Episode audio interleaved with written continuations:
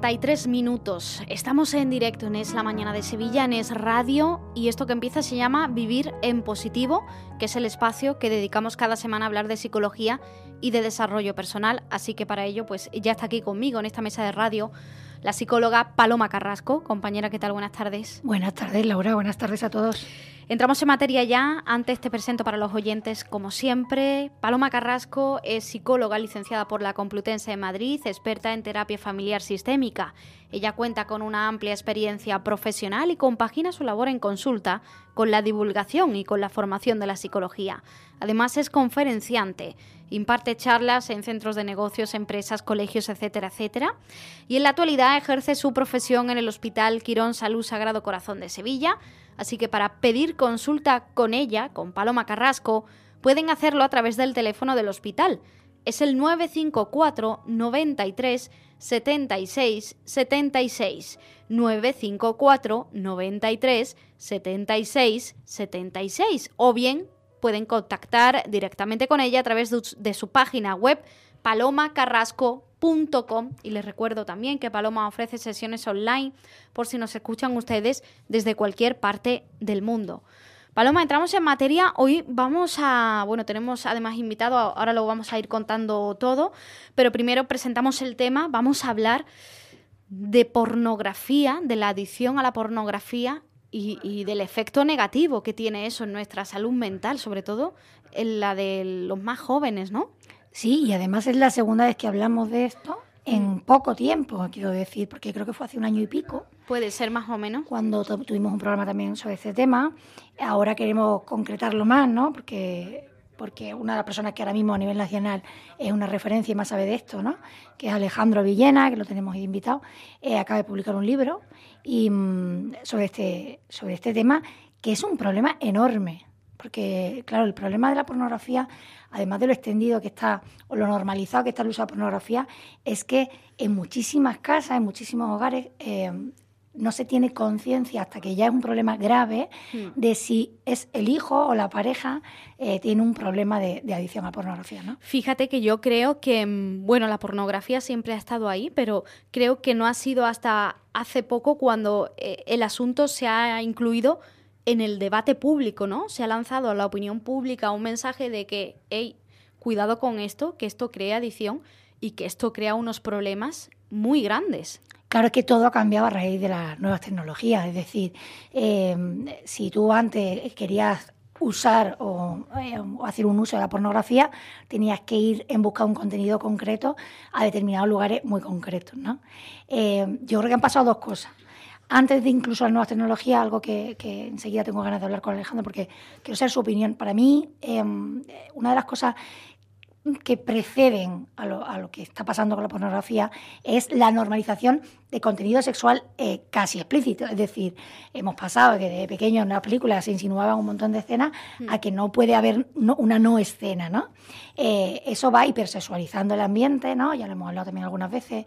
Em, y o sea, eso, eso yo creo que va antes, porque claro, el, normalizar em, el contenido íntimo de la sexualidad eh, de forma explícita para cualquier persona eh, cuando lo ve en la pantalla y mm, erotizarlo todo, también hace que parezca todo como más normal o más usual de la cuenta. ¿Vale? En vez de ser algo que tú vives pues, en relación con tu pareja de una manera más íntima, ¿no? Eso para empezar, lo digo porque eso está ahí y si sale, pues me encantaría, ¿no? Pero luego, por supuesto, las nuevas tecnologías, ¿no?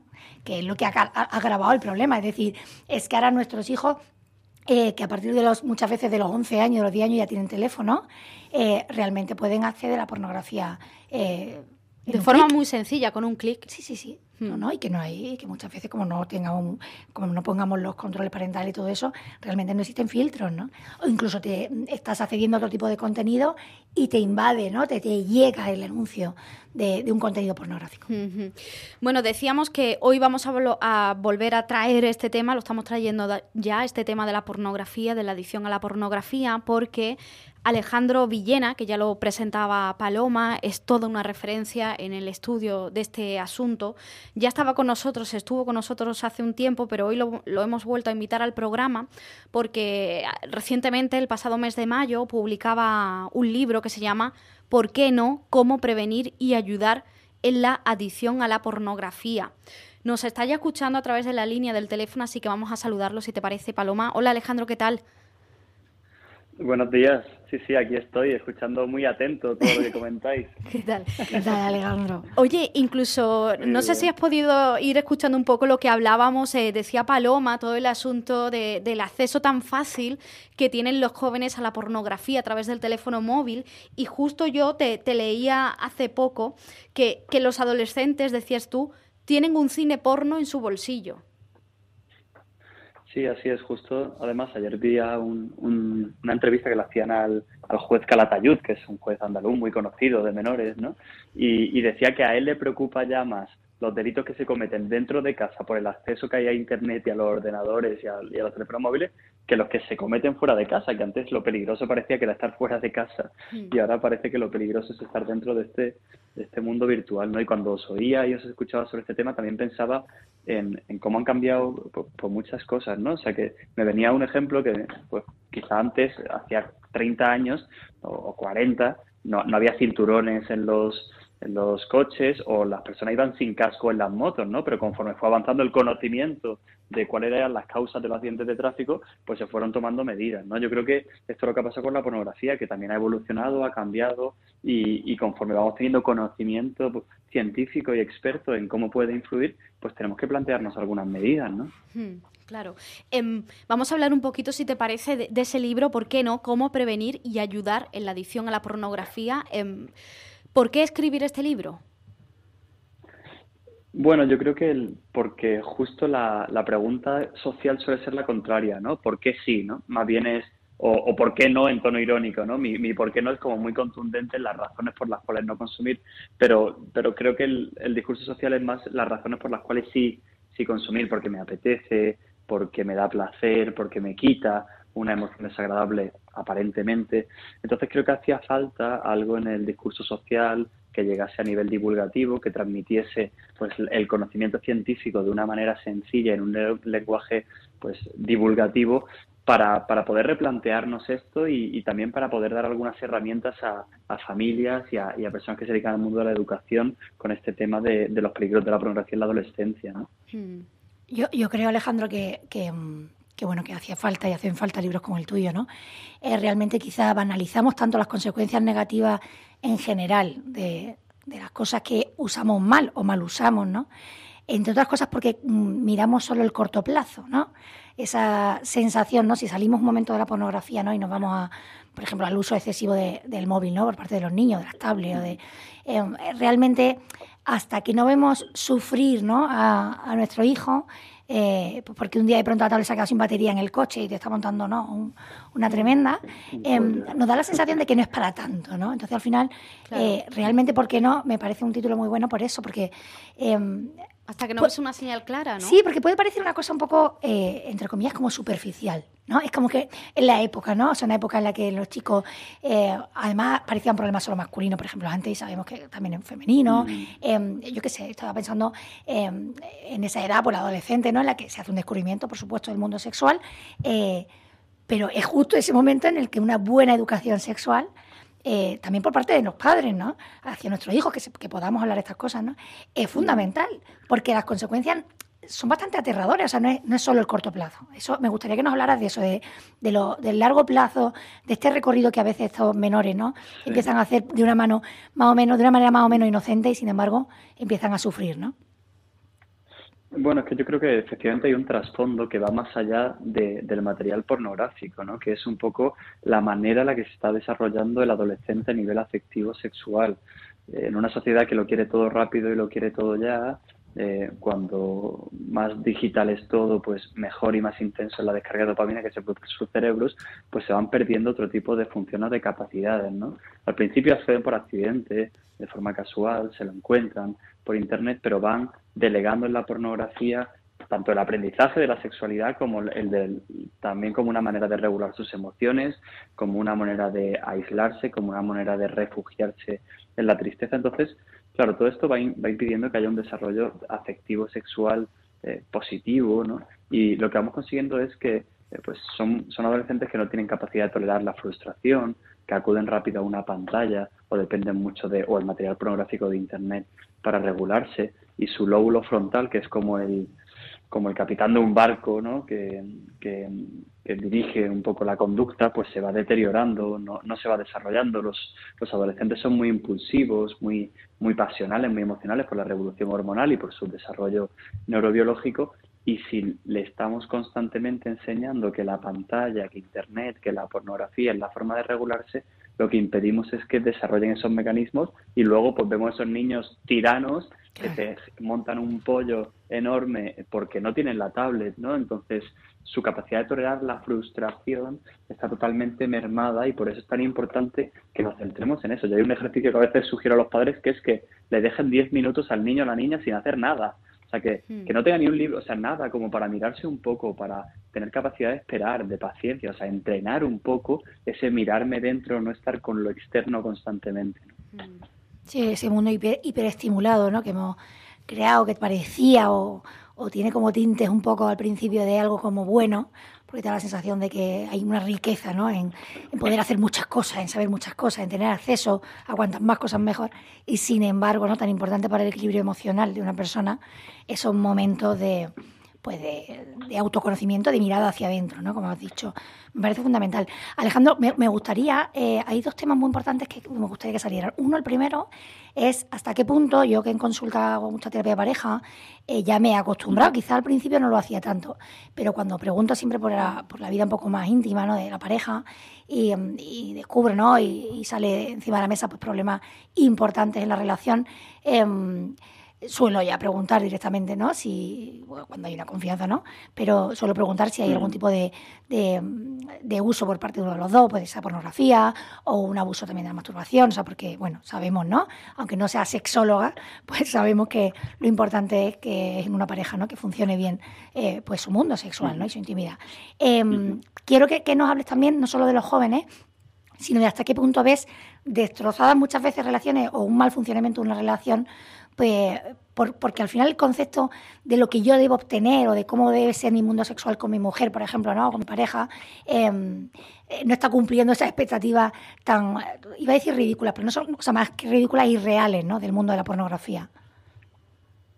Sí, bueno, es que al fin y al cabo creemos que la, pornografía puede ser incluso eso, una fuente de inspiración ¿no? dentro del mundo de la pareja y adulto y, y todo lo contrario, lo que se ve eh, en las parejas que consumen pornografía es que están mucho más limitados incluso en sus fantasías, están mucho más desconectados del otro, que el componente de intimidad está roto, que lo que hay es una utilización de la otra persona para obtener un placer, pero no hay realmente una experiencia compartida a nivel sexual. Por tanto, la pornografía en, en, la edad adulta, en las parejas o en los matrimonios, lo que consigue, lo que nos indican los estudios, que bueno, pues puede favorecer una falta de satisfacción, una falta de deseo, una falta de cercanía y de intimidad y comunicación emocional hacia la pareja.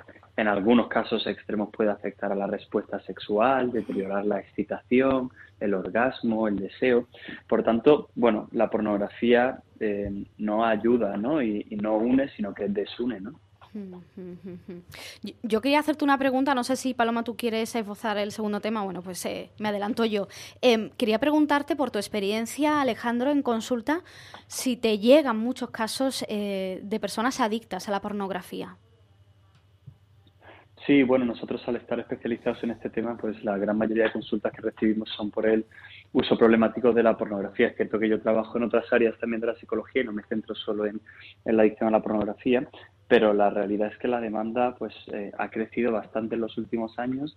Es, nosotros pues trabajamos con 600 pacientes nuevos al año en la consulta en la que yo trabajo y, y, muchos de los que me llegan a mí directamente vienen con un consumo de pornografía problemático. Por tanto, sí es algo cada vez más habitual que los pacientes ya sean conscientes de que esto es un problema o que se den cuenta de que su consumo es compulsivo, que han tocado fondo o que les afecta algún área de alguna manera. Hmm. ¿Hay algún perfil sobre la persona adicta a la pornografía o, no? Bueno, sí que hay variables que bueno favorecen un poco que la persona pueda desarrollar esta eh, conducta problemática, la impulsividad, la obsesividad, la falta de regulación de emociones o de gestión del estrés y otras variables psicopatológicas como el TDAH, el TOC, los trastornos de personalidad. Pero bueno, también variables, pues eso, de estructura familiar, cuando no hay una estructura familiar clara o sana, cuando hay más acceso a la tecnología del que se debería o no hay ningún tipo de norma, hay mayor dependencia a las pantallas u otras adicciones, pues también pueden condicionar que, que haya mayor uso problemático de la pornografía. ¿no? Está claro, sí. Em, otra de, las cosas que yo quería, el otro tema que te decía, es que me hables un poco de, tu percepción hasta qué punto, ¿no? Al final, em, la violencia, ¿no? Que, nos llega tantas veces a través de las noticias, ¿no? Eh, o el tema, por ejemplo, incluso de los grupos, ¿no? De, adolescentes, ¿no? Que, que yo diría que creen que no va a ser para tanto ese abuso que, ejercen sobre, sobre una chica en un, en, un momento determinado, em, pues realmente está relacionado con, con la pornografía. Renault. Hablemos de coches, hablemos de tecnología, hablemos del placer de conducir, hablemos de Renault. Aprovecha los días únicos del 9 al 19 de junio para llevarte tu nuevo Renault con las mejores condiciones. Más información en Renault.es. Descúbrelo en la red Renault de la Comunidad de Madrid. Sí, o sea que la pornografía ya es violencia desde, desde la propia industria, porque ya hay una industria pues de abuso, de explotación, de daño hacia la mujer, ¿no? O sea que ya está constituida sobre esa propia, sobre esa propia base. Pero bueno, más allá, el contenido pornográfico que generalmente está enfocado a, una mujer sometida al hombre, eh, a donde la mujer es un objeto y no un sujeto, ¿no? Donde se le trata de forma vejatoria, toda esta narrativa se va construyendo también en el imaginario sexual de los adolescentes.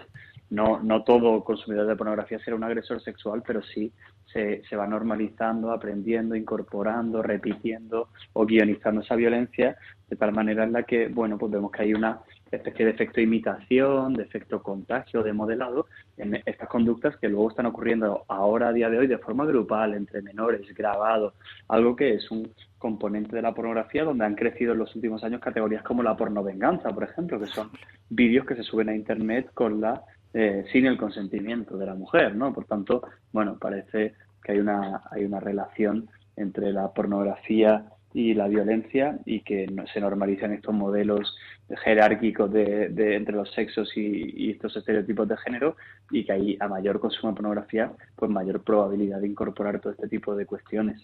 Claro, es como, es que, a ver, quería que lo dijeras así, tan claro, ¿no? Porque vuelvo a eso, ¿no? Yo creo que, que a veces eh, tenemos la sensación de que, de que eso, de que no es un problema tan grave, ¿no?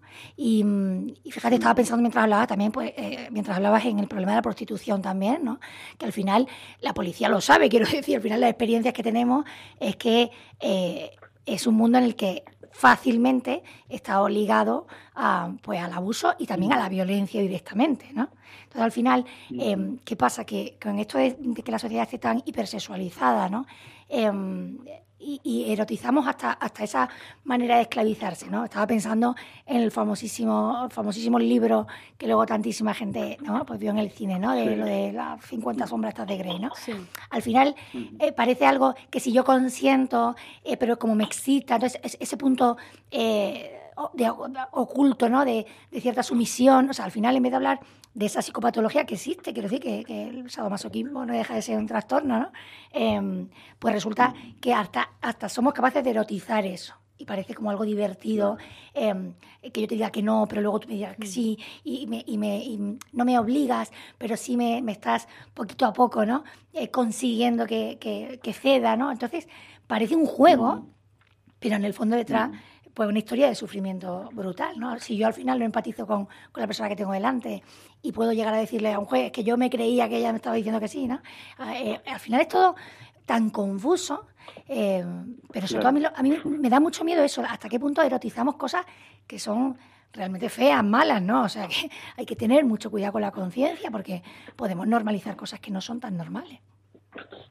Claro, es que hay una delgada línea entre el juego, lo divertido y lo que cada uno puede hacer en su cuarto con consentimiento y la violencia, la agresividad, una práctica ilegal, abusiva, poco ética, eh, etcétera. Entonces, claro, como estamos en un momento social donde no podemos cuestionarnos determinadas cosas porque parece que estamos atacando a la libertad sexual de las personas, pues yo creo que estamos permitiendo que ocurran muchas cosas que a lo mejor no deberían eh, ser positivas o saludables. Yo creo que el punto de acuerdo debería ser lo saludable, eh, que es donde está la ciencia, y que podamos plantearnos, oye, que porque a mí me excite algo no tiene que ser saludable o porque algo se ha repetido normal en la sociedad, pues en Estados Unidos lo normal es ser obeso, pero eso no es lo saludable. Claro, claro. Eh, pues porque mucha gente practique eh, algún tipo de práctica agresiva, eso no tiene que ser saludable. Oye, que, que luego la ciencia nos descubre que es lo más saludable del mundo, pues fenomenal. A mí, a mí no me importa lo que cada persona pueda hacer dentro de su relación sexual, siempre y cuando realmente esté avalado por un criterio científico y también por unos criterios éticos mínimos de la sexualidad. Fíjate, eh, Alejandro, yo ahora eh, escuchándote también se me eh, ocurría otro caso que creo que por ahí también hay un... se, cuela mucho mensaje con la música, con las canciones con la letra de las canciones, con algunos videoclips, la, mm, bueno, la inclusión del sexo de ese erotismo, de la hipersexualización que hablaba Paloma al principio del programa, eso también va calando poco a poco en la mente de los jóvenes y de los no tan jóvenes, porque al final son canciones que pones la radio y lo escuchas, eh, vas a un bar y escuchas esa música, en fin, que al final nos cala a todo el mundo. Entonces, a no ser que, que te pares y pienses lo que está diciendo esa letra de esa canción, cómo está cosificando a lo mejor la figura de la mujer o, cómo, o qué mensaje me está dando, como no pares un poco y frenes y, entiendas lo que está pasando, eh, pones el modo automático y lo normalizas, ¿no? Lo que estamos hablando, normalizar cosas mm, como estas que estamos hablando de violencia hacia las mujeres y todo lo demás. Sí, sí, al fin y al cabo yo creo que, bueno, pues la música o las series, las películas, todo esto también es un reflejo de una sociedad pues hipersexualizada, que curiosamente tiene el peor sexo de la historia, porque tenemos más enfermedad de transmisión sexual que nunca, más disfunciones sexuales, menos satisfacción, o sea que, que el, el, sexo es muy explícito, pero parece que luego realmente no lo estamos viviendo de forma satisfactoria. ¿Por qué? Porque lo hemos convertido en un producto para vender, para la música, para el marketing, para mostrarlo, para, para que la gente compre cosas y consuma cosas, pero, pero la, lo estamos alejando de esa experiencia humana y, y al final, bueno, ahí es, eh, yo creo que ahí es donde tenemos que entrar en el debate de, de qué queremos construir como sociedad. Cada uno tenemos una responsabilidad individual. Si yo soy cantante, pues puedo hacer una canción que esté hipersexualizada y que denigre a la mujer, o puedo hablar también de sexualidad en una canción, ¿no? Pero de manera pues más elegante, metafórica, poética. Bueno, hay muchas formas de crear de arte y de hablar de sexualidad, o sea que tampoco se trata de huir de lo sexual o, volver como una visión como totalmente carca de la sexualidad, sino todo lo contrario, pero bueno, pues también eh, ofrecer algo que sea bueno como producto ¿no? a, las personas, no solo que venda. ¿no? Hmm. Sí, yo creo que esa, esa es la clave, ¿no? que realmente, eh, que tú hablas también mucho eso de esa educación sexual es sana, en la que podamos hablar de todo, eh, pero teniendo claro cuál es el ideal al que quieres ¿no? llegar o para qué quieres hacer ese uso de la sexualidad. No, no se trata de cargarse el, el tema, o de hecho, de hecho es parte de lo que hay detrás de todo este lío. ¿no? Hemos pasado de, de que no, te, no supieras nada hasta que pronto llegaba una edad en la que parecía que todo se te ponía por delante, a que desde muy pequeños ¿no? Eh, no diferencie el contenido sexual del no sexual, de lo que puede ser más íntimo de lo que no lo es. ¿no? Mm. Yo creo que, que, Alejandro sería bueno ¿no? que, que nos dijera eh, la parte un poco más terapéutica del tratamiento, además de, por supuesto, la necesidad del profesional a la hora de, de solucionar un poquito con cambio conductual, ¿no? con una terapia más cognitivo-conductual, esa parte mm. más adictiva, hasta qué punto, por ejemplo, mm. también es importante eso, pues ese trabajo de, valores, de, de, trasfondo, ¿no? Que también la familia, además, muchas veces puede tener que ver.